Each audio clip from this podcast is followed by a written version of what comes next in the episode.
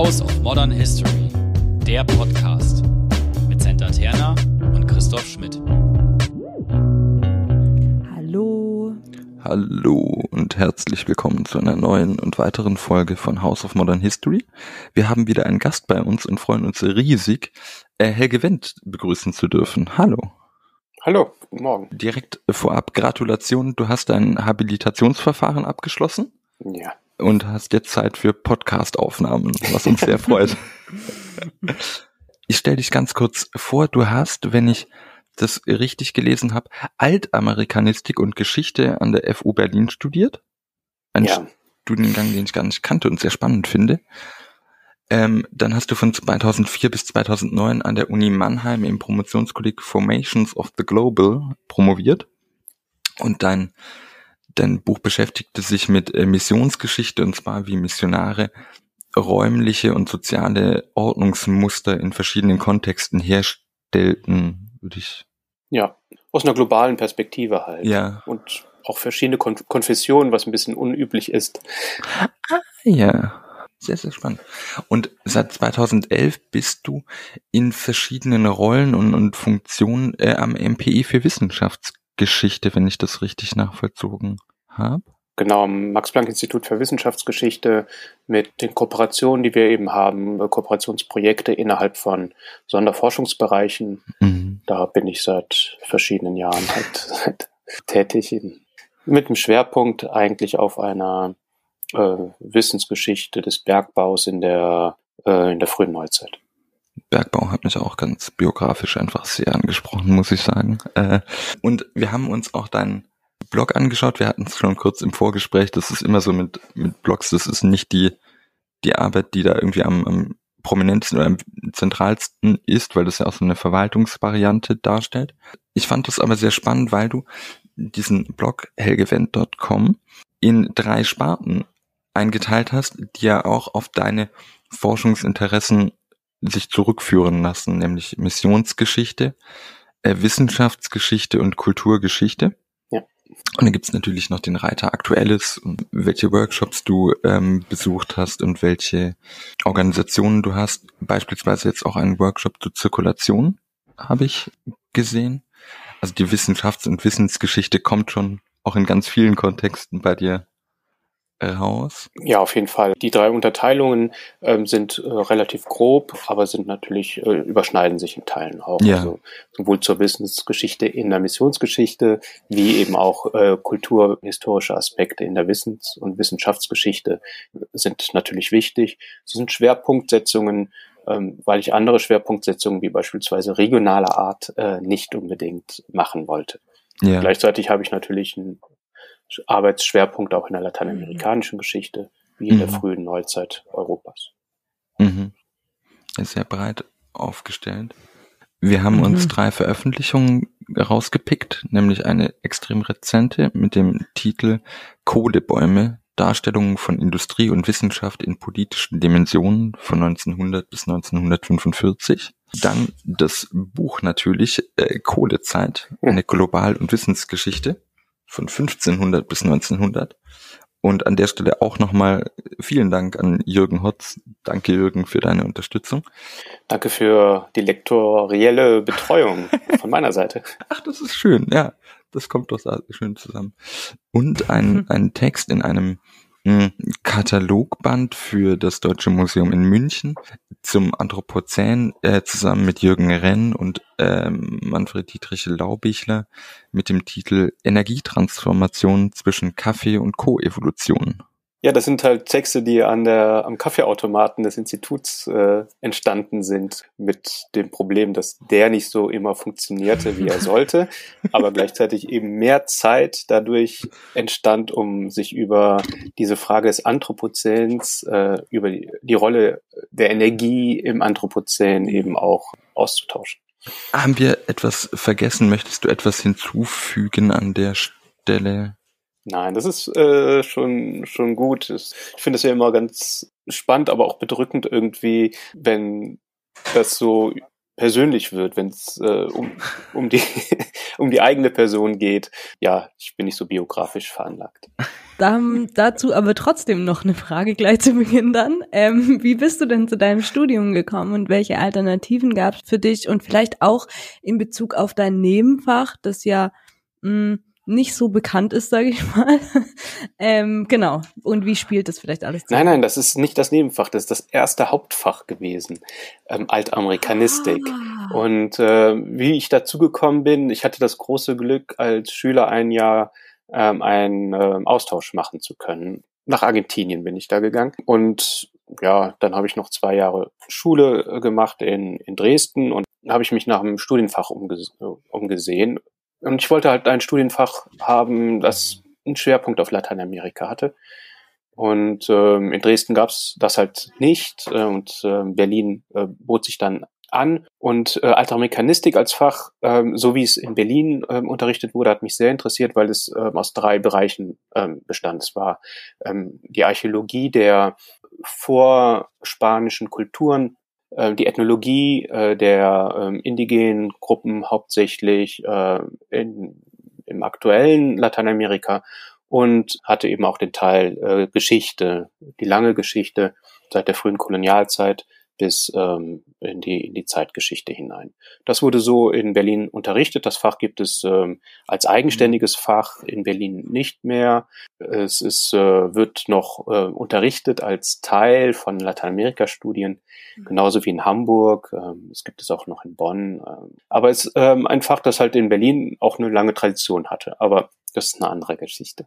Dann gab es eben damals die Möglichkeit, ich habe im ähm, noch Magister studiert, ein zweites Hauptfach zu wählen und da habe ich Geschichte gewählt, weil mich Geschichte eben halt irgendwie auch immer interessierte. Wir haben das ganz oft, dass diese Frage ähm, am Anfang so, so eine Zufallsfrage im Endeffekt ja war und aber dieser Gewinn, den man aus diesen Antworten zieht, durchweg schön ist, weil es dieses nicht zwangsläufig teleologische Element beinhaltet und auch diese verschlungenen Wege einfach kenntlich machen kann.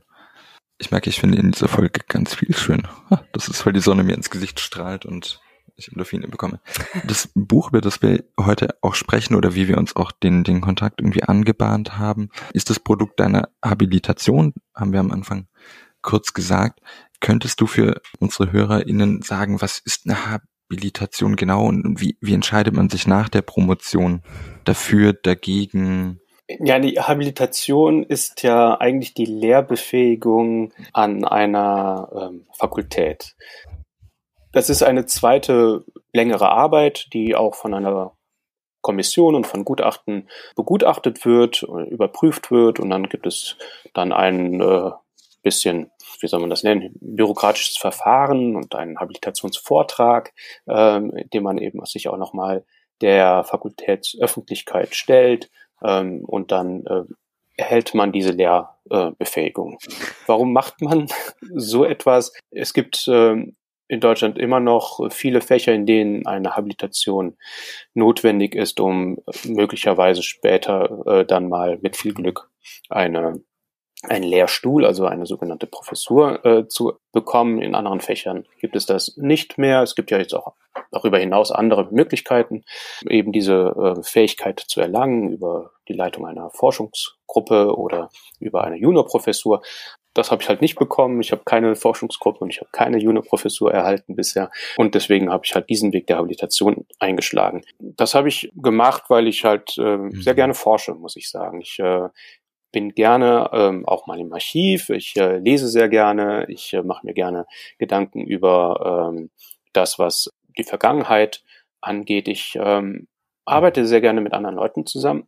Deswegen fand ich das auch in meiner Promotionszeit so spannend, in einem äh, Graduiertenkolleg äh, mit äh, Leuten aus ganz unterschiedlichen äh, Fächern auch zusammenzuarbeiten und äh, meine Dissertation zu schreiben. Ähnlich war es jetzt im ähm, am, Max-Planck-Institut, wo es ja auch sehr viele Leute gibt, die aus ganz unterschiedlichen Fächern da sind und äh, zu ganz unterschiedlichen Themen arbeiten, aber eben auch zu solchen Themen wie dem Anthropozän oder Fragen der Energie ähm, eben ähm, arbeiten oder eben auch die, die Sonderforschungsbereiche, in dem eben Leute aus den Literaturwissenschaften, aus den Philologien oder aus der Archäologie auch da sind. Man sich dann eben trifft und ja sich sich austauscht. Insofern ist das ein ganz spannendes Universum, was sich da ähm, so ähm, ergibt äh, an Austausch und an äh, Kooperationsmöglichkeiten. Äh, und die muss man dann auch irgendwann mal zu Papier bringen und äh, dann da ähm, sowas wie ein Buch schreiben. Das ist nicht immer ein Projekt, ein Buch schreiben, äh, aber in dem Fall muss es halt eben sein, wenn man diese Habilitation eben erlangen möchte. Äh, genau, und um dieses Buch soll es jetzt ja heute auch inhaltlich hauptsächlich gehen. Äh, Chris hat es schon gesagt, Kohlezeit, eine Global- und Wissensgeschichte heißt es. Du betrachtest darin die sogenannte Kohlezeit und beschäftigst dich mit Wissen über Kohle viel, aber vielleicht möchtest du einmal kurz eine Zusammenfassung, weil ich glaube, du kannst es am besten von uns allen geben, ähm, damit alle, die jetzt auch das Buch noch nicht gelesen haben, irgendwie mitkommen und auf Stand sind. Ja, also es ist ein langer Zeitraum ähm, vom 15. bis ins frühe 20. Jahrhundert sogar, in denen es eben darum geht, wie sich das Wissen über diesen besonderen Stoff, über diesen besonderen Brennstoff ähm, Steinkohle entwickelt hat in ganz unterschiedlichen Bereichen. Ich äh, betrachte die äh, Entwicklung in der Geologie und in der, im, in der Domäne des Bergbaus ähm, genauso wie im Bereich der Chemie ähm, über diesen langen Zeitraum hinweg, wie wurde dieser Stoff eben verstanden und zu welchen Möglichkeiten des Einsatzes wurde er gebracht. Das ist am Anfang in den ersten Kapiteln auch tatsächlich eine ähm, sehr europäische Geschichte und wird dann im Zuge der kolonialen Expansion ähm, europäischer ähm, Staaten seit dem 17. Jahrhundert eben auch zu einer globalen Geschichte. Ähm, da habe ich ein bisschen was ausgraben können, so, ähm, weil zum Beispiel zu äh, den Kohlevorkommen in ähm, Neu-Schottland beispielsweise auch noch nicht so viel ähm, geschrieben äh, wurde. Andere Beispiele sind bekannter, wenn vielleicht auch nicht immer und unter der unter der Perspektive der äh, Kohlegeschichte, wie beispielsweise die Expansion nach Schlesien von äh, Seiten von Preußen oder so. Ähm, so dass ich da eben auch europäische Geschichte und globale Geschichte, also außereuropäische Geschichte als eine gesamtglobale Geschichte zusammenführen möchte, so dass wir äh, zwei Aspekte haben, die, die, den globalhistorischen und den wissenshistorischen äh, Bereich. Das schließt fabelhaft an die nächste Frage an, nämlich zum Untertitel, der ja eine, eine mhm. Gleichwertigkeit der Ansätze Globalgeschichte und Wissensgeschichte suggeriert, was sprach für diese Symmetrie anstatt einer globalen Wissensgeschichte oder einer epistemischen Globalgeschichte? Genau, also erstens, weil ich eigentlich vermeiden wollte, dass sich eine Form von Hierarchie oder Abhängigkeit ähm, ergibt durch, äh, durch die Anordnung mhm. eines Adjektivs. Insofern habe ich äh, tatsächlich darauf geachtet, dass eben beides vorhanden ist, gleichberechtigt dasteht Vielleicht ist es eine Art von Unentschiedenheit, die mir innewohnt. Ähm, vielleicht ist es aber auch tatsächlich ähm, mehr als das. Nämlich es ist eine Wissensgeschichte, die so global ist. Ähm, aber es ist eben auch eine Globalgeschichte von äh, Wissen. Und äh, das hat etwas mit, den, äh, mit dem Stoff zu tun. Äh, der Stoff ist eben kein europäischer Stoff, der eben auch nur mit europäischem Wissen vollständig beschrieben werden kann. Ähm, es ist aber auch keine reine äh, Globalgeschichte, weil hier das Wissen eben so eine große ähm, äh, Rolle ähm, spielt. Es führt ein bisschen dazu, dass natürlich auch gewisse Anordnungen äh, überraschend sind. Ein Preußen-Historiker würde wahrscheinlich selten auf die Idee kommen, die Geschichte Schlesiens als eine Kolonialgeschichte äh, zu ähm, erzählen. Aber mhm. zu ähnlich sind hier die Parallelen zu anderen Beispielen wie äh, Mexiko oder den Philippinen beispielsweise, die ich ja ähm, auch behandle. Ähm, wenn wenn ich mich eben auf diesen Stoff so einlasse, auf diesen äh, Stoff der Kohle. Insofern ähm, ist das ähm, tatsächlich Versuch der äh, Symmetrie zwischen diesen beiden häufig als reine Adjektive benutzten ähm, äh, Worten. Und ich glaube, dass daraus auch eben ähm, eine gewisse, ja, doch eine mhm. Erkenntnis mhm. entstehen kann. Ähm, dass wir vielleicht auch in der Geschichte wissen, die Tendenz haben, uns sehr stark als Wissenschaftlerinnen ähm, ein, einzuordnen oder auch einordnen zu lassen, ähm, in gewisse Schubladen zu bringen und ähm, das Fach auch häufig zu stark zu unterteilen, ähm, gewisse Verbindungen eben dann übersehen. Kann ich da gerade noch eine kurze Nachfrage stellen? Weil das war auch einer der Punkte, die ich beim Lesen, und ich habe, also das, wir sprechen als Podcast, glaube ich, auch eine, eine klare Empfehlung für dieses Buch aus, ja. was mich die ganze Zeit in dieser Lektüre umgetrieben hat, und das mag jetzt sein, weil ich an viel kleinere und an einer eigenen Stelle in meinem Denken da Ähnlichkeiten geglaubt habe zu erkennen. Wie hältst du diese verschiedenen Spannungen, ich nenne es jetzt Spannungen aus zwischen Globalgeschichte und Wissensgeschichte, aber auch zwischen Bergbau und Geologie, gelangt man da nicht in so einen Kaninchenbau, wo man am Schluss nicht mehr weiß, was war Henne, was war Ei, oder ist es ein Henne-Ei oder ein? Ähm, ja. also natürlich ist Geschichte immer auch eine Geschichte der Beispiele. Ähm, insofern mhm. unterteilen sich ja auch vor allem die Kapitel drei und vier in eigentlich einer Form von Fallstudien. Diese mhm. äh, Fallstudien sollen exemplarisch äh, stehen, zum einen, zum anderen sind sie natürlich viel mehr, weil sie ähm, auch die äh, Möglichkeit äh, geben, ganz stark äh, Kontexte deutlich zu machen, wie wir das als Historiker ja gerne machen. Also zum einen das Exemplarische, zum anderen eben auch äh, das Besondere äh, darzustellen. Die äh, Verbindung ergibt sich immer über den Stoff äh, der Kohle. Die Kohle steht eben mhm. im, äh, im Hauptfokus. Akteure rücken in äh, den Hintergrund, auch wenn einige ähm, Unterkapitel ja Akteure durchaus äh, in der Überschrift haben, wie eben den ähm, relativ unbekannten ähm, Arzt aus ähm, Aberdeen, ähm, David Skeen oder den sehr viel berühmteren ähm, Alexander von Humboldt. Aber andere äh, Kapitel äh, funktionieren halt über die Räume und alles zusammengehalten ähm, ist, äh, wird durch die Kohle als Stoff, als äh, chemisches, als geologisches Untersuchungsobjekt. Mhm. Weil es vielleicht jetzt gerade hierzu passt, würdest du die Studie auch als Materialgeschichte einordnen, weil das ist ja jetzt nicht das, was im Titel steht. Ähm, da ist ja äh, Globalgeschichte und Wissensgeschichte, aber Materialgeschichte würde ja auch irgendwie passen, oder?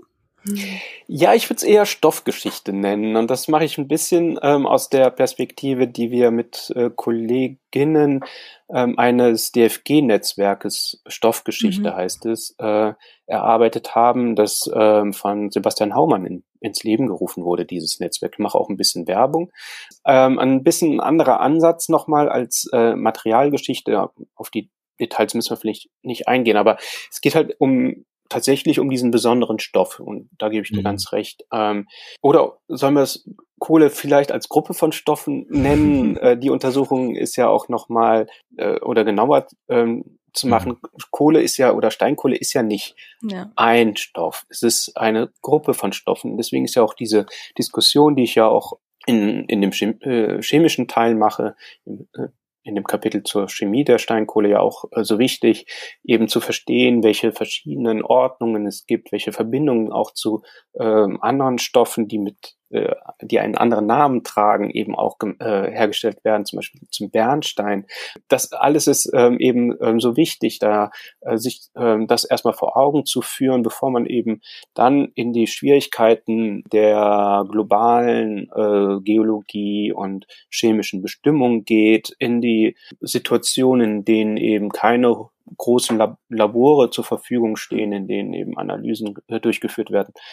Insofern, ja, ähm, ich würde es als Stoffgeschichte mhm. äh, bezeichnen, so wie andere es eben auch schon äh, formuliert haben, Stoffgeschichte, Armin Reller oder Jens Söntgen beispielsweise, die ja ähm, in Augsburg ganz tolle ähm, Arbeit zu ganz verschiedenen Stoffen äh, geleistet äh, haben, eben auch in der historischen Tiefe, ähm, teilweise auch mit, ähm, mit globaler Perspektive dabei. Dann machen wir wahrscheinlich jetzt noch eine mhm.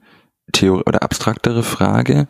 Und zwar die, was ist denn Globalgeschichte für dich oder ob, um das jetzt einfacher oder schwerer zu machen, äh, was ist denn keine Globalgeschichte?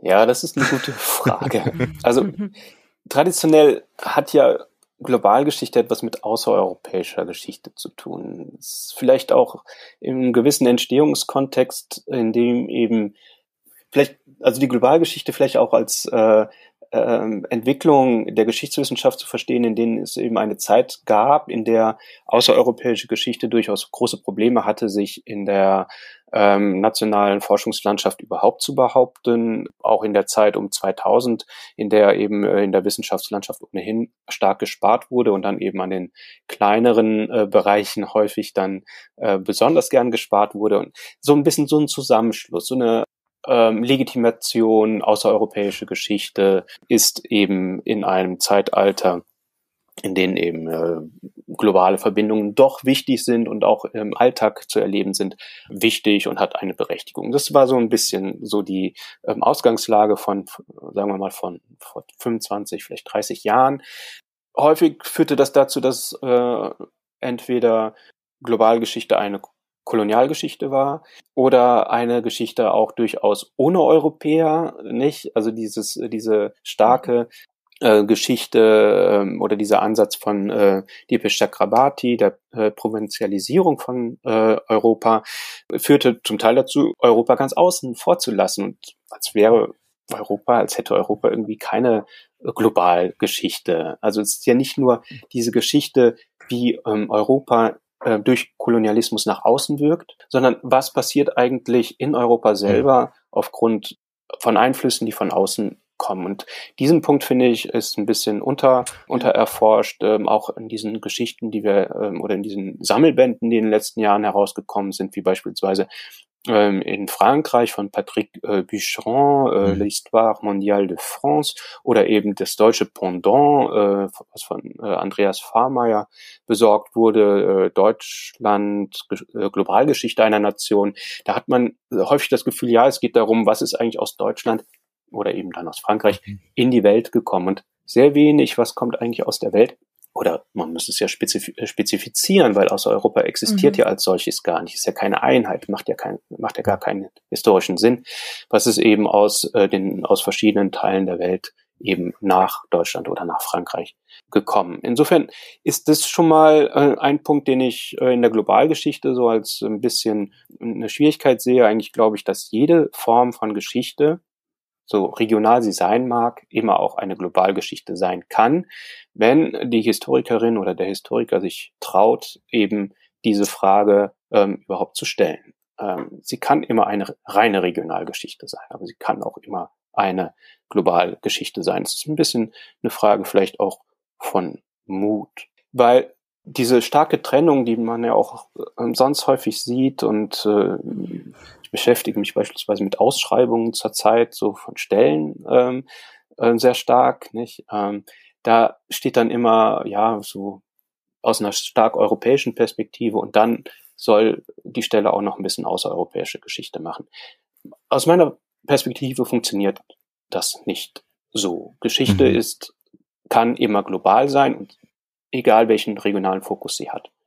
Und das ist dann egal, ob man den regionalen Fokus auf ähm, Indien hat oder auf äh, Südamerika oder auf China. Es gibt immer Formen von weiträumigen Verbindungen. Und genau deswegen würde ich sagen, ja, es sind immer weiträumige Verbindungen. Insofern die Frage, was nicht Globalgeschichte ist, könnte ich be beantworten von vielen Studien, die diesen Aspekt vollkommen ausblenden.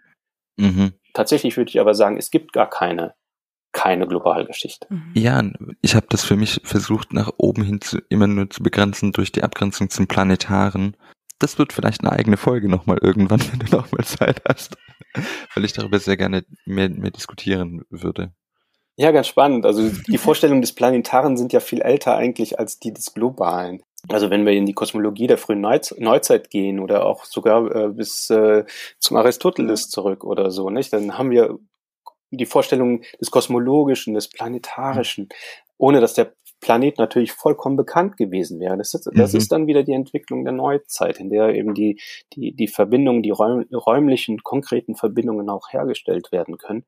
Aber ähm, ja, das ist eine super spannende Geschichte, das, Planet, das Planetare natürlich. Du hattest es jetzt gesagt, dieser regionale Fokus, der eben weiträumige Verbindungen hat, ähm, aber es braucht eben auch diesen regionalen Fokus, um damit irgendwie umgehen zu können. Ja, ähm, wie hast du dich räumlich da beschränkt, beziehungsweise wie hast du das ausgewählt, genau, um da irgendwie eine gute Geschichte zu erzählen. Ja, das ähm, ist ein guter Punkt. Ich hatte das auch schon in der äh, Dissertation ähnlich gehandhabt. Ich beherrsche eine beschränkte ähm, Anzahl von Sprachen und insofern ist das das erste Kriterium. Ich habe das auch jetzt nochmal deutlich gemacht in meiner in, in, dem, in dem Buch, in dem ich beispielsweise ähm, sehr wenig China selbst mache oder auch Japan nicht mache, weil ich halt keine der Sprachen kann und die Quellen auch nicht lesen kann. Ähm, anders geht es mir bei vielen europäischen Sprachen, die ich halt lese und spreche. Und insofern ist das ein bisschen so eine Vorauswahl. Das ist natürlich auch häufig dann immer noch eine, die sehr stark mit einer kolonialen Welt äh, verbunden ist und die gilt es ein bisschen zu brechen oder zu reflektieren, wenn man dann ans Schreiben geht. Aber für die ähm, Erschließung der Quellen ist das natürlich hilfreich. Auch in der Erschließung von ähm, Archiven, von Archivmaterialien ähm, ist das hilfreich zu sagen, sagen zu können, ähm, mhm. mit so und so viel Quellenmaterial kann ich arbeiten, weil ich halt die Sprache äh, beherrsche jeweils. Insofern ist das erstmal ein Kriterium. Und von diesen, äh, von diesen Sprachen kann ich dann halt eben äh, regionale Zugänge legen. Aber es ist schon auch so eine, oder umgedreht. Wie handhabt man das am Anfang, wenn ja klar ist, es geht um einen Stoff oder ein epistemisches Objekt vielleicht, was wir auch noch klären können. Und die Welt tut sich auf und, man ist so vielleicht überfordert oder auch nicht und es muss ja handhabbar sein, aber soll ja auch aus dem Gegenstand erwachsen. Gibt es vielleicht auch Momente gerade am Anfang in der Bearbeitung, in denen du gesagt hast, oh je, was habe ich mir da, da angetan und, und wie gehst du dann damit um? Ja, also es ist so ein, so ein Kohle, würde ich sagen, ist tatsächlich, äh, so ein Stoff wie Kohle mhm. ist tatsächlich eine Form von, von Sonde. Man ähm, verfolgt eben verschiedene äh, Pisten, diese ganze äh, digitale Möglichkeit ähm, heutzutage ist natürlich auch nochmal ein riesen ähm, Vorteil, weil äh, man hier suchen ansetzen kann. Man kann hier ähm, anfangen, in sehr ähm, ausgesuchten Quellenmaterial zu arbeiten und dann eben sich sehr schnell vorzuarbeiten in ähm, Publikationen, alten Drucken, gar teilweise eben in Archivmaterial rein über die digitale Welt, um sich äh, zu orientieren, wo wird eigentlich und zu welchem Zeitpunkt wird beispielsweise so ein Thema wie Kohle als Wissensobjekt, auch als Herrschaftsfrage ähm, überhaupt ähm, greifbar. Und ähm, das ist, äh, insofern ist die Kohle die Sonde. Die sprachlichen Möglichkeiten sind äh, für mich dann ähm, Instrumente, ähm, um mich eben in der Zeit und auch regional mhm. zu orientieren und äh, vorzuarbeiten. Genau, das führt wahrscheinlich dann direkt auch zu der Frage, welche Quellen du denn verwendet hast und in welchen Archiven du unterwegs warst und vielleicht auch, wo man mit der Suche beginnt, weil genau, wir werden jetzt bald Folgen auch zum Comic veröffentlichen beispielsweise und da haben wir drüber gesprochen, wie schwierig es manchmal ist, da diese Quellen eben zu finden, also ein Comic. Ähm, genau, wie ging es dir denn damit und mit deiner Archivrecherche? Ja, also Archivrecherchen stehen ja irgendwie so in der Mitte der Forschung. Man muss ja erstmal äh, definieren, worüber möchte man eigentlich ähm, arbeiten und dann die Hoffnung natürlich auf Archive setzen, dass da auch tatsächlich etwas zu finden ist. Es gibt Zufallsfunde und das ist tatsächlich dieses, dieser ganze ähm, oder dieses Kapitel zu David Skeen in Aberdeen, der, mhm. der war ein Arzt in, in, der zweiten Hälfte des 18. Jahrhunderts, ähm, total unbekannt. Aber Aberdeen ähm, University Library und die Special Collection dort, die hatten eine Ausschreibung für ein äh, Forschungsstipendium in ihren Arch Archiv. Und dann kam das so als E-Mail reingeflattert und dann habe ich da mal geguckt, was ha haben die denn was zu Kohle? Und ich wusste ja, also Schottland und Kohle gibt es ja einiges ne, zu, ähm, in der Umgebung von Edinburgh und in der Umgebung von von Glasgow. Ähm, in der Umgebung von Aberdeen gibt's aber gar keine Kohle und kein Kohlebergbau und so. Und dann habe ich aber trotzdem geschaut und tatsächlich und auch zur Überraschung der ähm, Archivarinnen dort gibt es diesen David Keen, der irgendwie mal angefangen hat, sich aus einer naturhistorischen Perspektive mit Kohle zu äh, beschäftigen und ähm, dann hatte ich das Glück, dann eben auch dieses äh, Stipendium zu bekommen und konnte dann, insgesamt habe ich, glaube ich, drei Wochen dann, dann dort im Archiv äh, gearbeitet. Und andere Archive sind halt ganz anders, nicht? Also ich meine, viele Archive in Spanien, wie zum Beispiel das Archivo de Indias oder Archivo Nacional de Historia in Madrid, mhm. äh, die sind äh, sehr gut digital erschlossen. Mhm. Äh, die Quellen selber sind eben digitalisiert, so dass hier zum Teil ähm, über äh, regionale Suche oder Schlagworte oder über äh, Personen man sich hier das Archivmaterial selber auch schon ähm, erschließen kann. Insofern habe ich beides gemacht. Ich war auch in Paris im Archiv und war hier in Berlin im Archiv, im äh, Geheimen Staatsarchiv, so dass ich da eben auch ähm, ja tatsächlich noch ähm, Archivmaterial auch nochmal finden konnte und sind jetzt nicht diese super Riesenquellen, äh, die man dann auch mal gerne mal nochmal ediert. Es sind mhm. viele kleine Berichte, viele Hinweise oder Kohle wird nur teilweise erwähnt in größeren Zusammenhängen, in anderen Zusammenhängen nochmal. Aber halt spannendes Material, mit dem ich ganz gut arbeiten konnte. Ich hätte noch eine sehr interessierte Nachfrage zu diesen Archivstipendien für drei Wochen. Kannst du da kurz was drüber sagen, ist das was für Menschen nach der Promotion können sich unsere HörerInnen, die in der Regel im Studium sind, auf sowas bewerben? Was, wie kommt man an sowas? Also es gibt verschiedene Möglichkeiten. Ich hatte damals auch für meine Masterarbeit tatsächlich schon mir ähm, vom DRD ähm, ein Stipendium beantragt, um damals im Archivo de Indias zu äh, forschen. Das war so meine erste wirkliche Archiverfahrung. Ähm, für meine Doktorarbeit habe ich dasselbe nochmal machen können. Da war ich in Rom und in Sevilla nochmal im Archivo de Indias auch.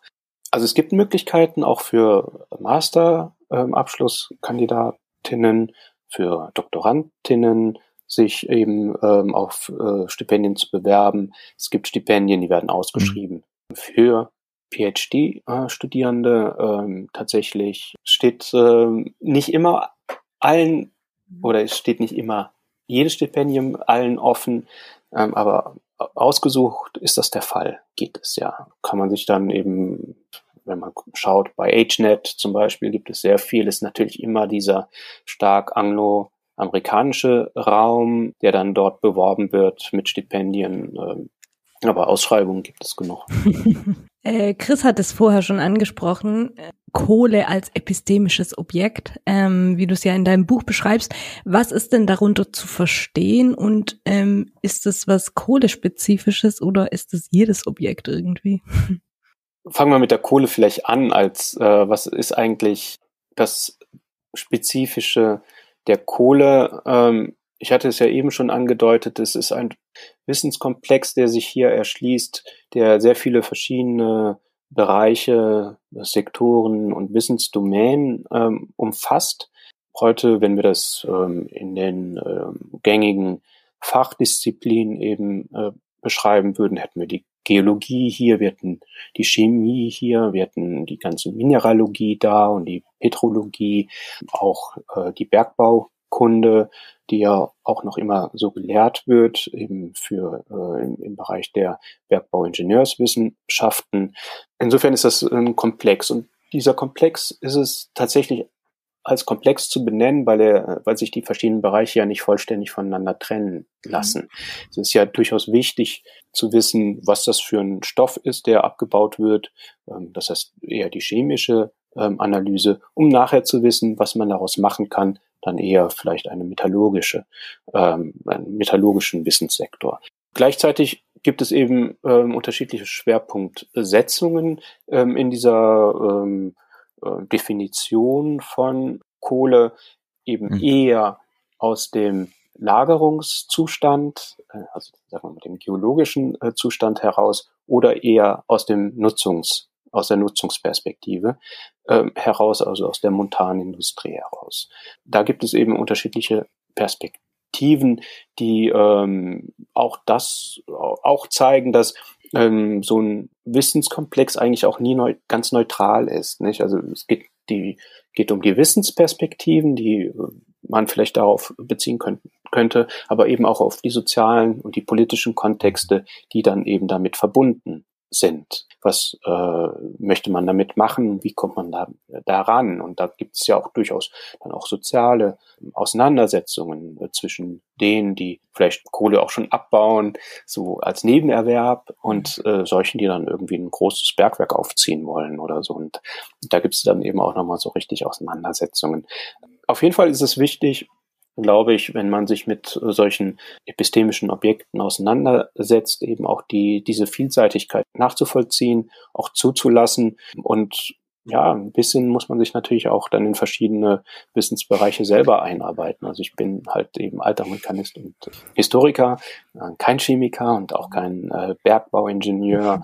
Und an einigen Stellen wird man das durchaus merken an der Arbeit. Aber ich glaube, dass es äh, sagen wir mal, für Leserinnen, die eben so im kulturhistorischen äh, Bereich oder Interesse an so ein Buch gehen, durchaus dann äh, auch einiges gibt, was vielleicht nicht so bekannt ist. Ich habe das auch gedacht, als ich das Buch gelesen habe. Ich hätte nie gedacht, dass ich so viel über Kohle lese, auch auf dieser eben chemischen Basis.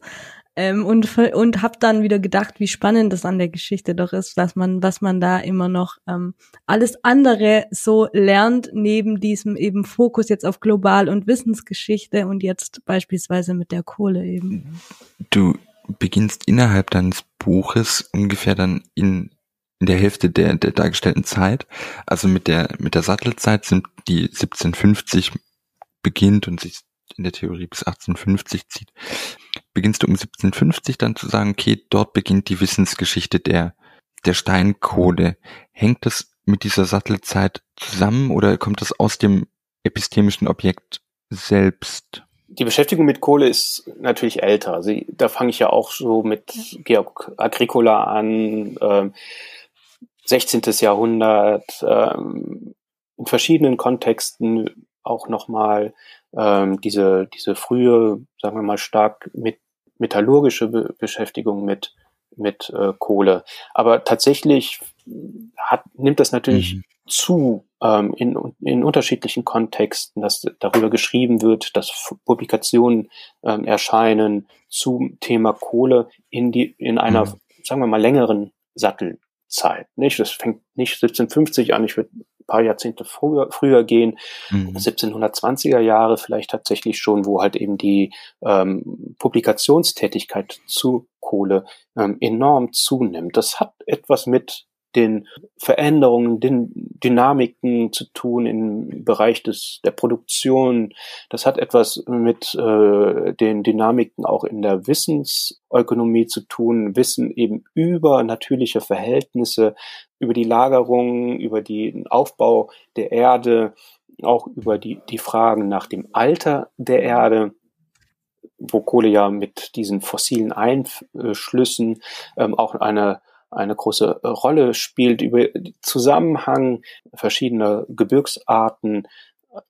All das spielt eine große Rolle. Insofern ja, ist äh, diese Sattelzeit, die auch diese Zeit um 1800 dann natürlich auch nochmal ganz äh, wichtig, weil ähm, hier ja auch nochmal eine Explosion ähm, sozusagen der europäischen, der Wissensneuschaffung ähm, ähm, vonstatten geht, in der es eben diese, das äh, mhm. Wissen in ähm, aus Asien ähm, und ähm, Amerika auch nochmal ganz stark einbezogen wird.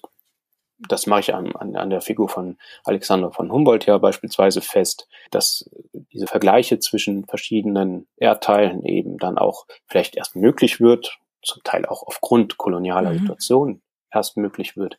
Aber ja, es gibt so verschiedene Situationen, in denen es eben, ähm, sagen wir mal so, zu Konjunkturen kommt ähm, von neuen Wissen über Kohle und das neue. Wissen wird halt eben schriftlich festgehalten. Vielleicht um das jetzt allgemeiner auch nochmal irgendwie zu machen, was verstehst du denn unter dem Begriff Kohlezeit?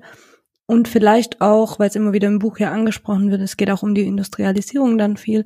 Was verstehst du denn unter Industrialisierung? Also zum einen Industrialisierung ist natürlich erst einmal ähm, eine, ein Umbau äh, der Produktionsformen. In Bezug auf Kohle eben auch ähm, einer, der mit äh, der Nutzung einer besonderen Energiequelle in Verbindung mhm. steht. Es ist nicht unbedingt immer nur die Dampfmaschine und so. Es geht ja sehr viel um Schmelztechniken von Eisen und auch von Kupfer. Geht aber auch um die Herstellung von Lebensmitteln, beispiel, beispielsweise mhm. Bier, das äh, eben sehr viel Wärme braucht. Industrialisierung ist halt eben da eine Veränderung von Produktionsmethoden, ähm, die sich ähm, in dieser Sattelzeit eben feststellen lässt, in Verbindung eben mit diesem neuen Brennstoff. Ich würde nicht sagen, dass jede Veränderung in den Produktionsmethoden nur auf Kohle zurückzuführen ist, aber Kohle spielt halt eben in vielen regionalen Kontexten eine große Rolle ähm, und wird durchaus auch in anderen ähm, Regionen, in denen es eben ähnliche Dynamiken gibt, wahrgenommen und, des, und, und dann versucht eben mit Kohle in Verbindung zu bringen. Andere Rohstoffe oder Brennstoffe in der Zeit wär, mhm. wären ja Holz oder Holzkohle gewesen oder auch mhm. Torf. Und ähm, Kohle spielt eine Rolle und in einigen Regio Regionen eben eine äh, Hauptrolle. Insofern ist Industrialisierung für mich immer erst erstmal zumindest eine regionale Frage, eine Frage der regionalen Umstellung auf einen, auf einen neuen Brennstoff. Mit den, all den Schwierigkeiten, die Schwierigkeiten sind halt häufig Wissensschwierigkeiten. Wie gehe ich mit einem neuen Rohstoff und mit einem neuen Brennstoff um, der ganz andere Temperaturen entwickelt, der einen anderen Rauch entwickelt und andere und deswegen auch Konsequenzen auf das Produkt hat, was ich herstellen möchte. Kohlezeit ist deswegen eng verbunden mit Industrialisierung, mit der Umstellung von Produktion.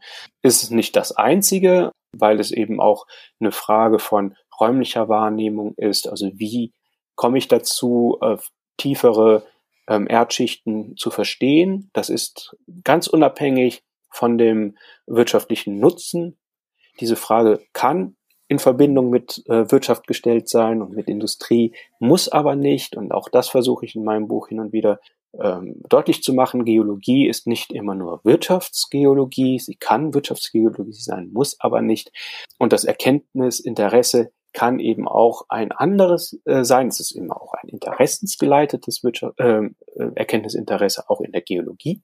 Aber das Interesse liegt eben nicht nur in der Wirtschaftlichkeit, hier Gewinne äh, möglich zu machen zum Beispiel oder Kapital zu akkumulieren oder so, sondern es ist eben möglicherweise eben auch in der Form von wissenschaftlichen äh, Erkenntnissen, in Form von wissenschaftlichem Kapital, das sich hier eben auch findet. Deswegen ist Kohlezeit eben auch mm, mehr als nur Industrialisierung, es ist eben auch Form der ähm, sozialer und kultureller Aushandlungen, die hier eine große Rolle spielen. Gerade weil du auch die, die kulturellen und sozialen Aushandlungen ansprichst und vorhin von den Schwierigkeiten gesprochen hast, inwieweit gibt es denn bei der Verwendung von Kohle auch Bedenken? Also ich stelle mir so, so romantisierende Vorstellungen der Natur vor, von, von Zukünftigkeiten, die ja dann auch in deinem Untersuchungszeitraum neu formiert werden, also diese Vorstellungswelt von, von Zukunft. Wie verhält es sich denn damit? Kohle ist nicht unproblematisch ähm, und wird auch von den von historischen Akteuren als mitunter problematisch äh, dargestellt. Also es gibt Kohletypen, die haben einen hohen Schwefelanteil. Wenn die verbrannt werden, stinkt das unglaublich.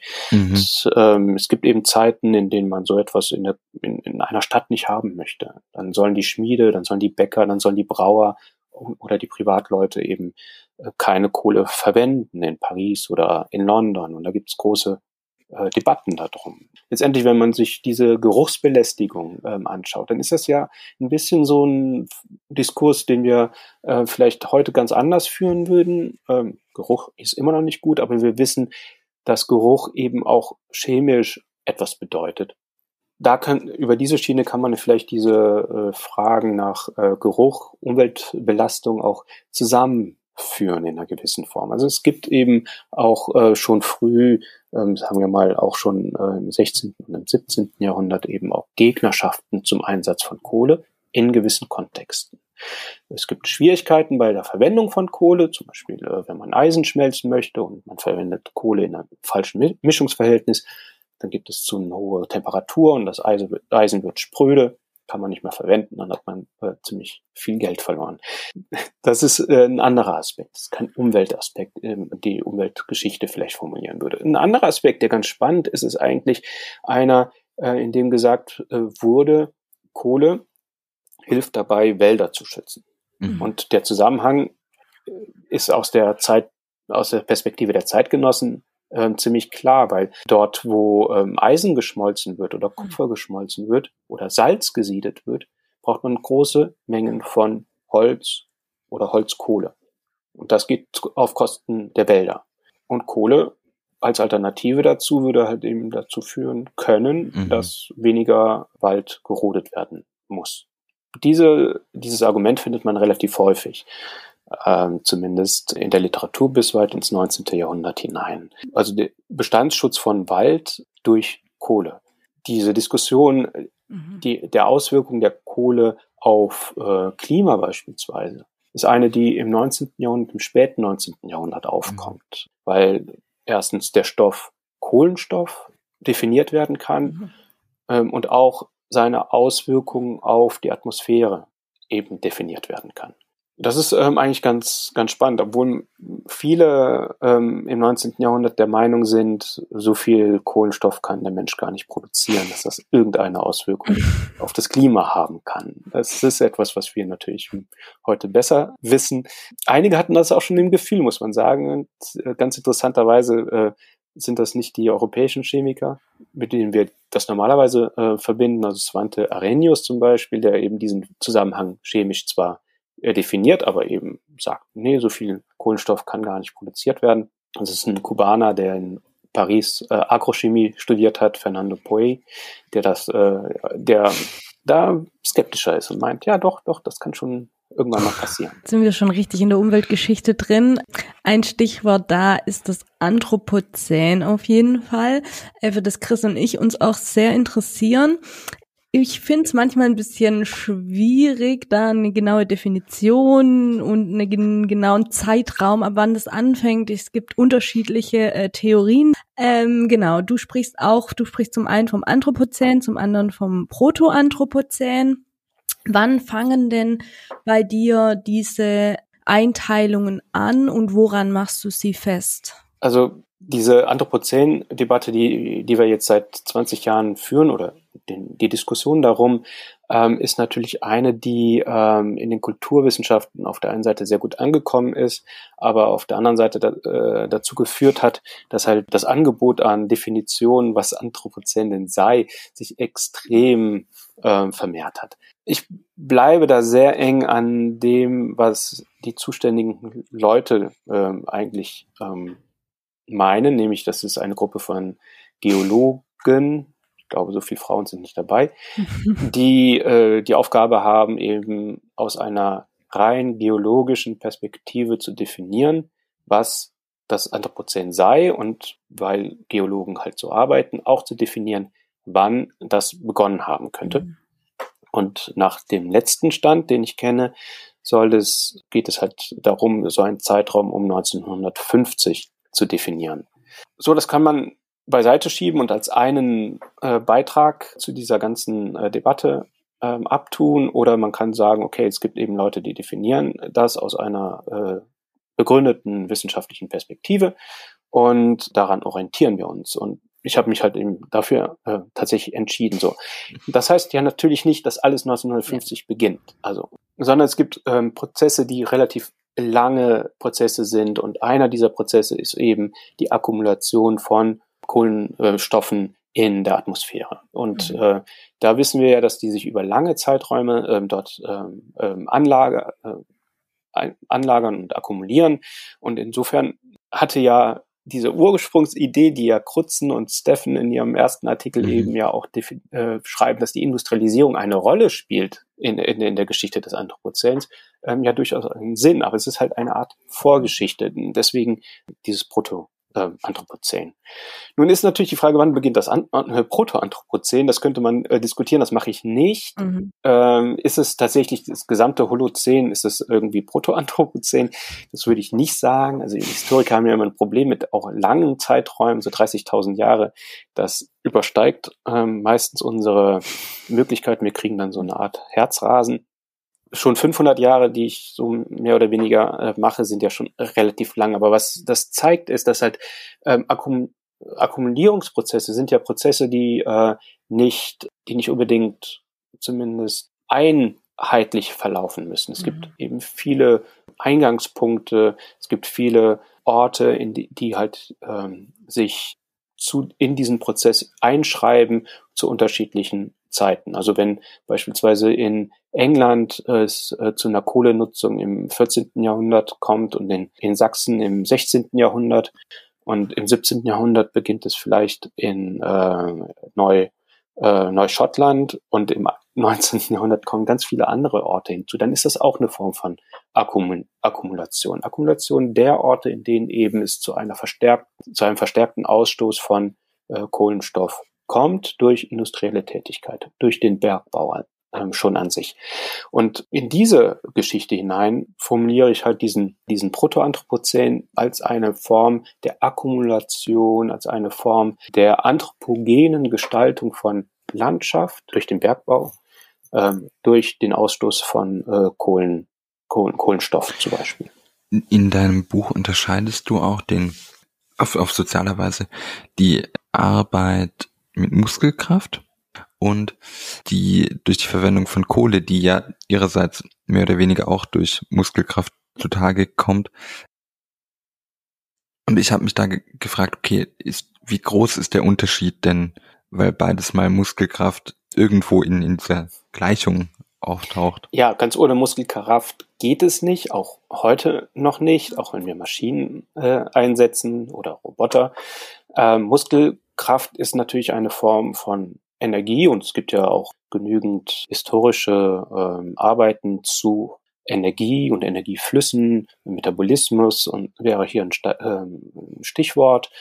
Genau, es geht um kumulative Effekte vielleicht. Wenn Muskelkraft eben dazu führt, durch den Abbau von, von einem Brennstoff wie Kohle, dass dadurch eben andere Formen von Energie erzeugt werden können, wie soll man das anders sagen? Hm. Also äh, wie eben einer, ein Brennstoff, eine innewohnende Energie anders umgewandelt werden kann, als das Muskelkraft kann. Dann haben wir hier vielleicht auch nochmal eine Form von akkumulativen Effekt. Wir haben Muskelkraft plus äh, die äh, Energie, die eben in dem ähm, Energieträger gespeichert, in dem Energiematerial äh, gespeichert ist. Nicht? Wir haben eine Form der Konversion von Wärme in mechanische Kraft oder von Muskelkraft in mechanische äh, Kraft. Ja, natürlich haben wir auch immer Verluste von Energie. Nicht? Also nicht alles, was wir essen als Energie, wird auch in Muskelkraft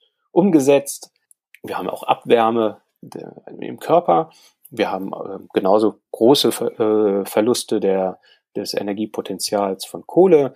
Ähm, in den frühen Dampfmaschinen werden vielleicht maximal zehn Prozent der Kohleenergie auch wirklich äh, verwendet. Mhm. Der Rest verpufft in Wärme. Das, ja. ähm, Du hast jetzt eben schon den Metabolismus angesprochen. Äh, du sprichst vom sozioökonomischen Metabolismus. Kannst du das noch ein bisschen ausführen, was das bedeutet und welchen Erkenntnisgewinn sich dadurch auch ergibt?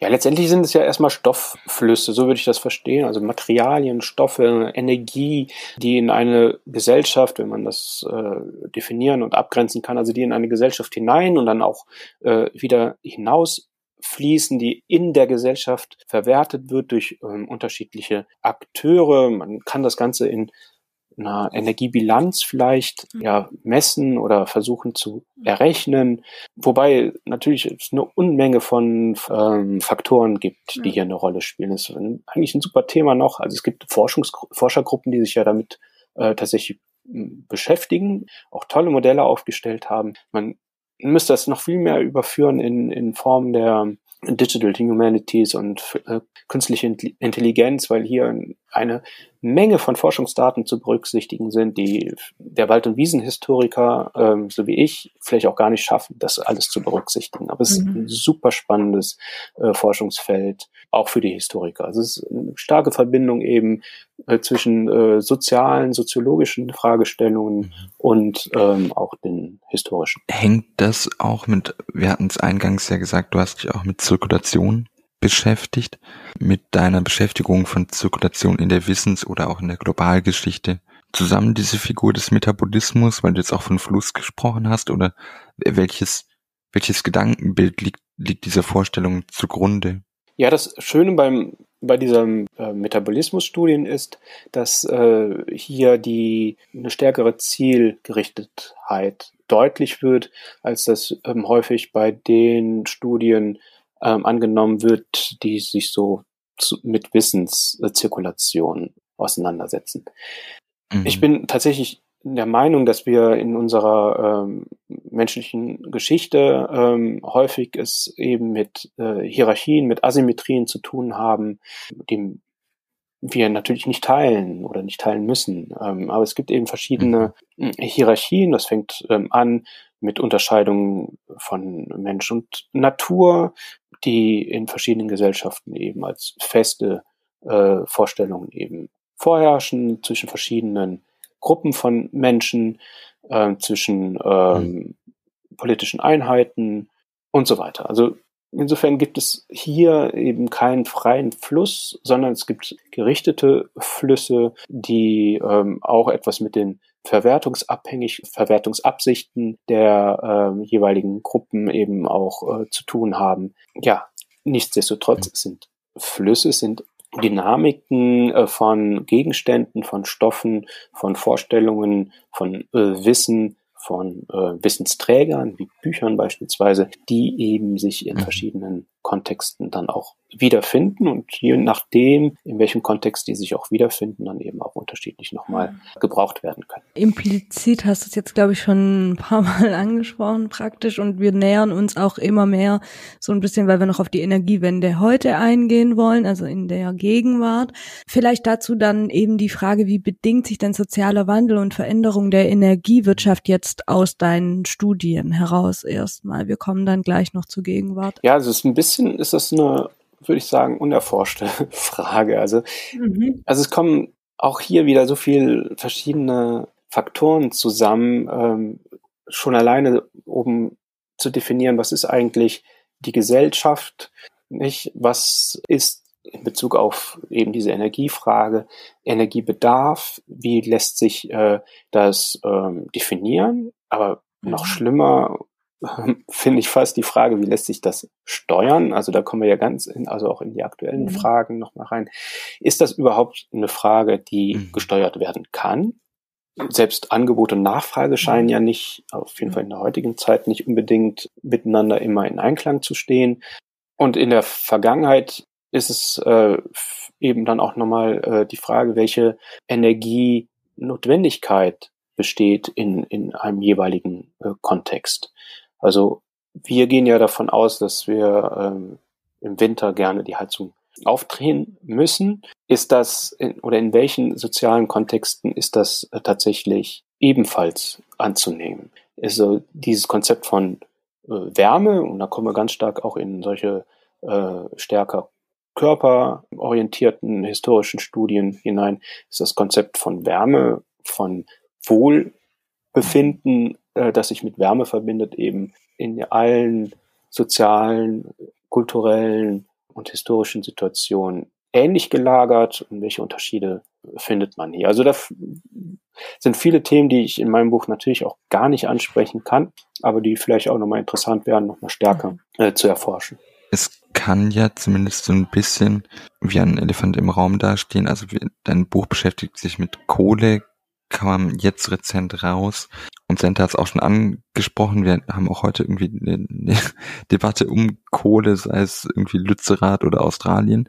Und an sich steht da ja auch so ein, ein Fach Auseinandersetzung oder so eine Selbstreflexion im Raum, inwieweit die Geschichtswissenschaft gegenwärtig, auch im, im Sinne von politisch, ist oder welche Rolle ihr zukommt. Ganz, das Fach scheint ja da auch und muss es ja auch nicht eine eindeutige Position finden wollen. Wie verhältst du dich denn zu diesen Fragen, die sicherlich auch in deiner Beschäftigung mit dem Buch immer wieder auf dich zukommen? Hm, ja, also natürlich ist es äh, von einer gewissen Jetztzeit inspiriert. Mhm. Äh, ich finde, das ist ein bisschen auch Teil der Aufgaben der Geschichtswissenschaft. Ähm, auch ein bisschen zu schreiben, ja, wie sind, haben sich Sachen entwickelt, wie kommt es auf, wie kommt es zu einer Jetztzeit überhaupt?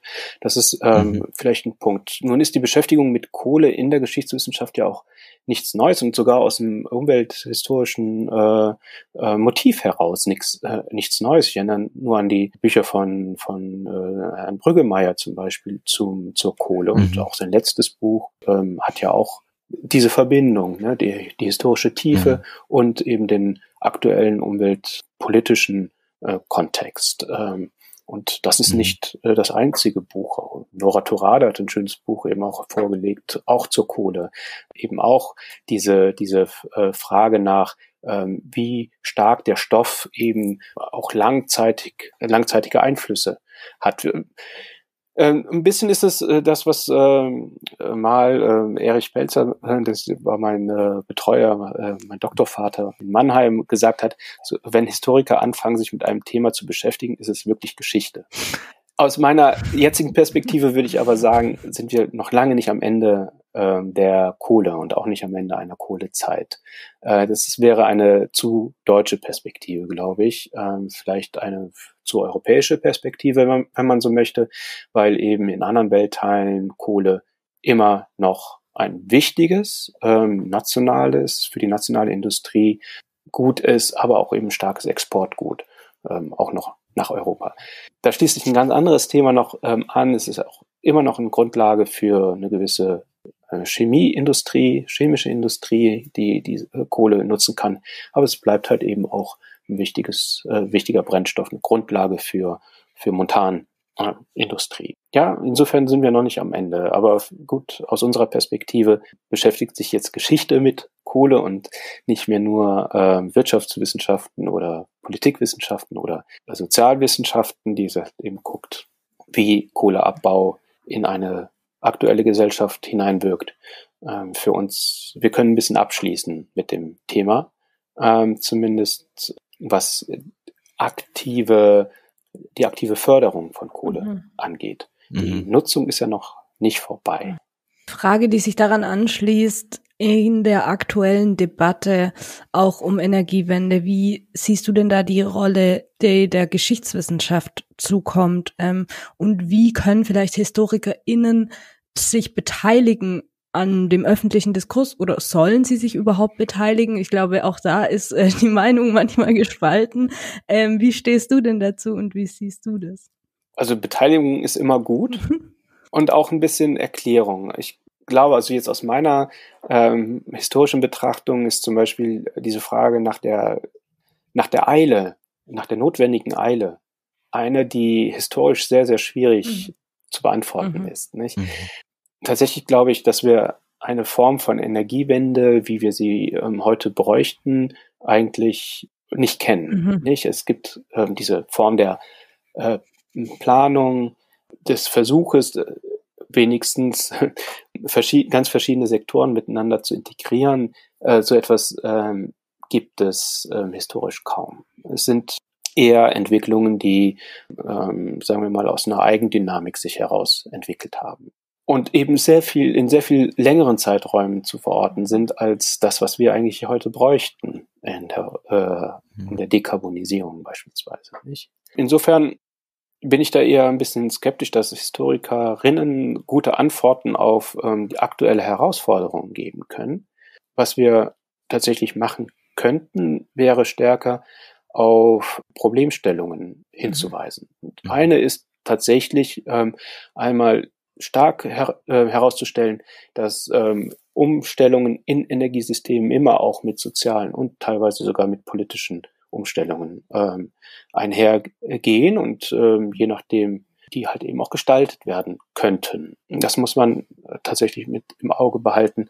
Der technologische Wandel ist unglaublich wichtig. Auch den so anzugehen, dass äh, nicht nur vorhandene Technologien eben äh, weiterentwickelt und eingesetzt werden, sondern eben auch zukünftige, also Technologien weiterentwickelt, neu entwickelt werden können und müssen. Ich glaube auch, dass ähm, neben dem sozialen, dem politischen und dem technischen Wandel eben auch nochmal Fragen der Wissenskulturen hier eine große Rolle spielen, nämlich wenn Teile der äh, Debatten heutzutage eben auch damit zusammenhängen, dass Teile der Bevölkerung sich nicht ausreichend informiert fühlen über die Konsequenzen, mhm. aber auch die Möglichkeiten äh, von Energiewenden, dann sehe ich hier ein starkes, ja, ein starkes Problem in der Wissenskultur selbst. Äh, ja, mhm. voll. Und das ist zum einen eben oft, wer hat Zugang zu welchen Informationen vielleicht auch.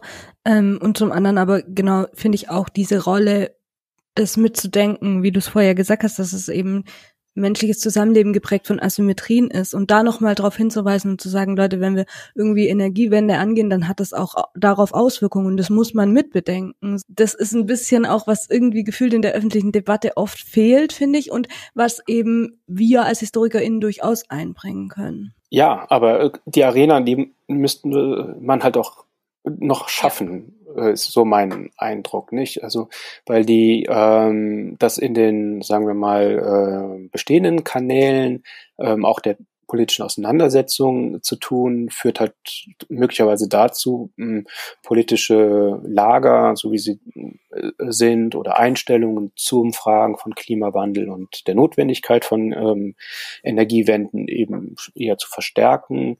Das ist, glaube ich, eine starke Arbeit. Es gibt ja auch Gruppen, die daran arbeiten, ähm, auch eben solche neuen Kanäle zu schaffen. Halt, es gibt Ansätze, sagen wir es mal. Mhm. Jetzt eine recht ungnädige Frage, weil du ja erst die, die Habil abgeschlossen hast und man dir eigentlich so Ruhe zugestehen sollte. Womit befasst du dich denn derzeit in, in deiner Forschung? Hast du schon irgendwas so am Horizont oder im Hinterkopf, wo du sagst, ah ja, vielleicht? Nein, es gibt zwei Fragen, die mich gleichzeitig interessieren und die sind total disparat. Äh, das äh, ist bei mir typisch so. Die werden auch nicht zusammenkommen, aber irgendwann werde ich das eine machen und das andere. Und zurzeit mache ich beides. Das eine ist äh, diese Frage nach Rohstoffen, natürlichen Ressourcen für eine Geschichte der frühen Neuzeit stärker zu mhm. definieren. Das ein Thema, an dem ganz viel hängt, soziale Gestaltung, ähm, mhm. Gestaltung des Herrschaftssystems, Gestaltung aber auch äh, von Wissen, wie wird eben Natur verstanden und definiert und welche mhm. Rechte äh, dann einer menschlichen Gruppe zugerechnet, äh, um diese natürlichen Ressourcen auch tatsächlich nutzen zu dürfen.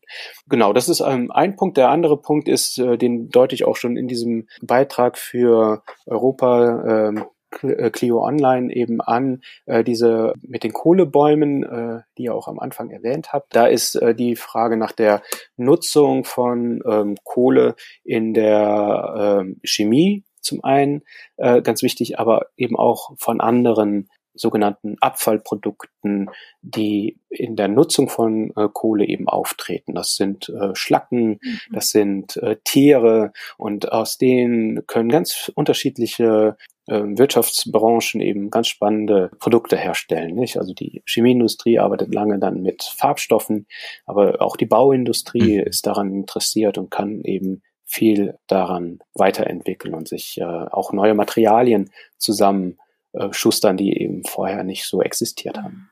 Spannend. Wir sind immer gespannt auf neue Lesetipps auf jeden Fall. Deshalb hat äh, ist unsere vorletzte Frage mittlerweile immer, ähm, welches Bier, äh, welches Bier, welches Buch liest du zurzeit und welches Bier passt dazu so? Gern auch nicht alkoholisches Getränk. Äh, was lese ich? Also eigentlich was ganz anderes. Bin über meine Verbindung nach äh, Frankreich auf einfach Exilautorinnen äh, äh, gestoßen, die eben in Frankreich in Zeiten des Nationalsozialismus dann äh, Zuflucht gesucht haben. Nicht immer gefunden haben, aber ja. gesucht haben. Insofern beschäftige ich mich ein bisschen einfach mit einer bunten Gruppe, die zum Teil keine Kenntnis voneinander hatte, ähm, aber eben die äh, dann eben in, äh, in Frankreich, in Südfrankreich hier eine Zeit lang leben konnten. Ähm, Gerade lese ich äh, den Österreicher ähm, ähm, Albert Drach, der war Anwalt, konnte dann halt eben nicht weiter arbeiten, ist dann ins, äh, nach Frankreich ins Exil gegangen und ähm, hat dann als nach seiner Rückkehr nach Österreich dann angefangen auch äh, zu schreiben, verschiedene Romane mit einer spannenden Sprache, ja. Was äh, passt dazu, ich weiß es nicht. Also der Haupt, die Hauptfigur trinkt gerne, wie das vielleicht, naja, das ist ein bisschen klischeemäßig, Österreicher so machen, Heurigen oder so. das ist nicht so ganz mein Fall, aber Wein ist natürlich nicht schlecht. Aber gerade ist auch, naja, jetzt wird es langsam wärmer, ja. aber ein Tee macht's, tut's auch. genau, wir haben zwei Abschlussfragen und ich stelle jetzt die zweite. Was bedeutet, dass wir leider schon am Ende auch dieses Gesprächs sind, was noch viel länger hätte gehen können. Und wir enden immer mit der offenen Frage für unsere Gäste. Was war 1917? Was war 1917? Ja, das ist äh, eine spannende Frage. Ich, äh, aus meiner jetzigen Beschäftigung würde ich sagen, veröffentlicht Walter Rathenau sein, sein Buch zur neuen, Wel äh, zur neuen Wirtschaft.